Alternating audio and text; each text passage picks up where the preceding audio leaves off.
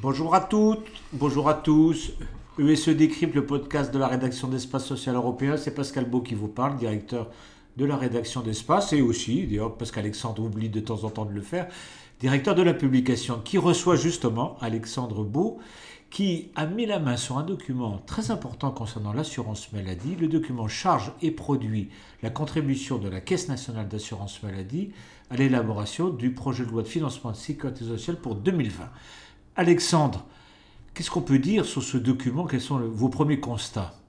Bah, bonjour Pascal, d'abord.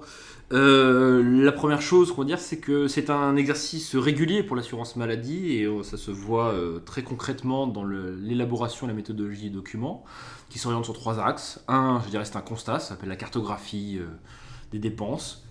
Évidemment, qui s'appuie sur le système des données nationales de santé, donc Future Health Data Hub, le SNDS actuellement. Le deuxième point, ce que souvent les gens regardent plus rapidement, c'est la question, le tableau des économies. Qu'est-ce que l'assurance maladie préconise comme économie ou comme action pour faire des économies en 2020 Nous avons tous la tête là-dessus. Et le troisième point, qui est peut-être plus pertinent d'un point de vue euh, sanitaire, épidémiologique, c'est l'assurance maladie qui fait un zoom sur euh, des cas, des, des, spécificités propres de notre système pour évaluer est-ce que les soins sont bons, de qualité, pertinents, question de reste à charge, d'accès aux soins. Et là-dessus, cette année, ils ont reproduit ce qu'ils ont fait l'année dernière, savoir faire un, focus donc sur 3-4 items, euh, ce qui seront des leviers d'action dans l'avenir pour l'assurance maladie. Alors la question que tout le monde se pose, Alexandre, dans les caisses primaires et même au-delà largement, combien la CNAM pense-t-elle pouvoir faire d'économies sur son champ de compétences strict qui n'est pas la totalité des économies du projet de loi de financement. Bien sûr, il faut toujours préciser cela. Hein. Précisons. Euh, voilà. Et ça sort, et ça a été euh, c'est aussi précisé dans le document, que c'est en dehors de tout ce qui est négociation dans le cadre euh, du comité économique des produits de santé. Il arrivait par exemple de, produits ou de dispositifs innovants en 2020. Les échos qu'on a eu, c'est qu'a priori 2020 serait une année calme pas 2021. En tout cas, 2020, ce sera calme. Donc, on serait après. Nous verrons bien, nous reviendrons là-dessus. Alors, les économies de la CNAM, c'est quoi? Bah, le grand chiffre, le euh, roulement de tambour, mais en fait, euh, concrètement, l'assurance maladie reproduit, enfin préconise de reproduire en 2020 ce qu'elle a préconisé en 2019, à savoir à peu près 2 milliards d'euros. Alors précisément, c'est 2 milliards 69 millions d'euros ah, préconisés. 2,7, presque 2,7 milliards d'euros. Voilà, ça fait à peu près 50 millions d'euros supplémentaires par rapport à, l'an dernier, ce qui avait été budgété. Dans le détail, il n'y a pas forcément d'évolution en termes de, de, de, de grands je dirais, grande euh, surface d'économie. On a toujours la catégorisation, les produits de santé, les actes et prescriptions, la prise en charge et la lutte contre la fraude, cette dernière étant restant stable. Là ah où il y a peut-être plus de. Ah oui, on est toujours à peu près à 200, 220. Ah on à peu près ça. Non, là, là où il y a, où il y a peut-être une évolution. Alors, il faut rentrer dans, dans, dans, les chiffres. Je précise que le tableau euh, sera situé dans l'espace social européen qui paraîtra début juillet, le dernier avant les vacances. Avec que tout le monde va lire évidemment avec l'interview de Nicolas Notamment les caisses primaires, parce qu'il y aura une interview de Nicolas Revel, le directeur général. Allez-y, Alexandre. Bah, tout le monde, parce que je pense qu'il faut écouter un petit peu ce que dit patron de la CNAM. C'est toujours, pertinent. À commencer par les caisses primaires. Notamment. Non, ce qui, ce qui est plutôt intéressant, c'est en termes de volet économie, c'est euh, vraiment il y a un focus sur la, la CNAM comme euh, levier de modération de la prescription. Je ne vous passe pas sur les produits de santé. Euh, c'est intéressant, évidemment. Hein, il faut rentrer là-dedans euh, parce qu'il y, a vraiment plus de détails cette année que, précédemment. Mais là, c'est plus sur la régulation de, la dépense de santé. À savoir, un vrai travail que, va faire la CNAM sur notamment les actes de biologie et d'imagerie, qui sont des dépenses euh, qui sont assez lourdes au final sur lesquelles la CNAM va profiter notamment des négociations et des relations qu'ils ont avec les professionnels de santé, à la fois les biologistes et en même temps euh, tout le monde de l'imagerie, donc les, radiologues, avec à peu près 238 millions d'euros d'économies, ce qui est quand même pas mal, ça fait 10% de l'assiette globale. Si vous prenez les produits de santé dans sa globalité, on est à peu près à 900 millions. Après, on a évidemment le volet transport. Sans les prix, sans les prix. Hein, on est, bien sans les prix, sans les prix, sans les prix. On est, on est vraiment sur là. Évidemment, il y a un travail qui va être fait, notamment ça a été annoncé euh, dans le rapport, il va y avoir une campagne de communication intense de la CNAM en 2020 sur les antibiotiques, à la fois pour le prescripteur, mais à la fois pour l'usager. Il y a une, volonté vraiment de, la CNAM d'aller plus en avant. Petit point qui est intéressant, c'est pas forcément écrit dans le tableau, parce que le tableau, ce ne sont que des économies et pas des dépenses.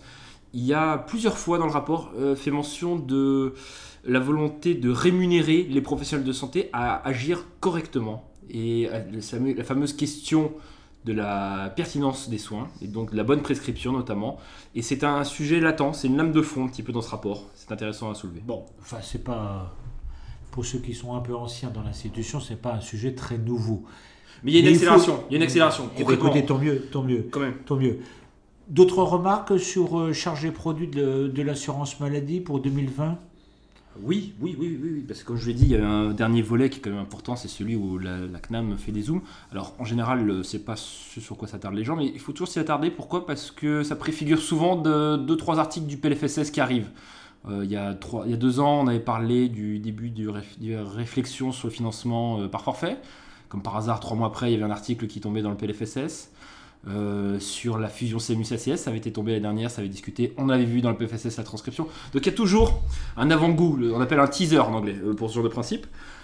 Là-dessus, qu'est-ce qu'il y a? Il y a toujours un point sur la CMU-CACS, mais plus sur l'angle des handicapés et de l'accès aux soins pour les personnes en situation de handicap, qui relève à la fois de la AAH, donc euh, l'allocation adulte handicapé, et en même temps des pensions d'invalidité. Il y a un constat de la CNAM grâce aux données de santé qui font qu'il y a un reste à charge conséquent, mais surtout il y a un accès aux soins qui est parfois un rapport de 1 à 4 avec des personnes valides.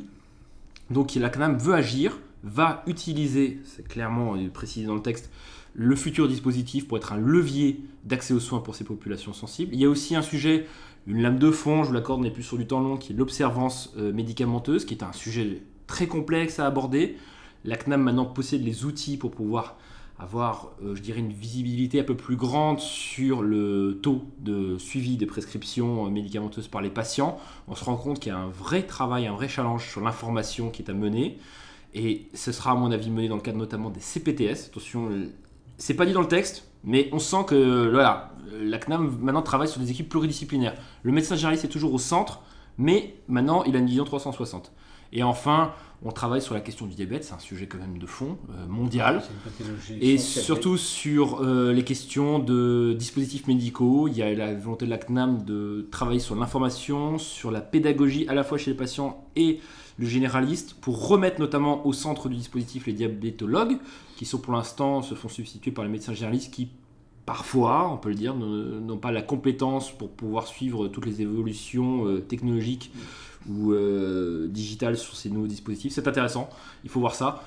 C'est un texte assez standard, mais mais il y a des actions de fond et je pense que ça s'inscrit dans la logique. Ça s'inscrit dans la logique de l'ACI qu'on a eu sur les CPTS qui va structurer. Voilà. Les CPTS demain vont être en front sur ces questions-là. Ok, très bien Alexandre. Merci, merci à tous. Bonne continuation, bon week-end et puis à très bientôt. Merci, au revoir.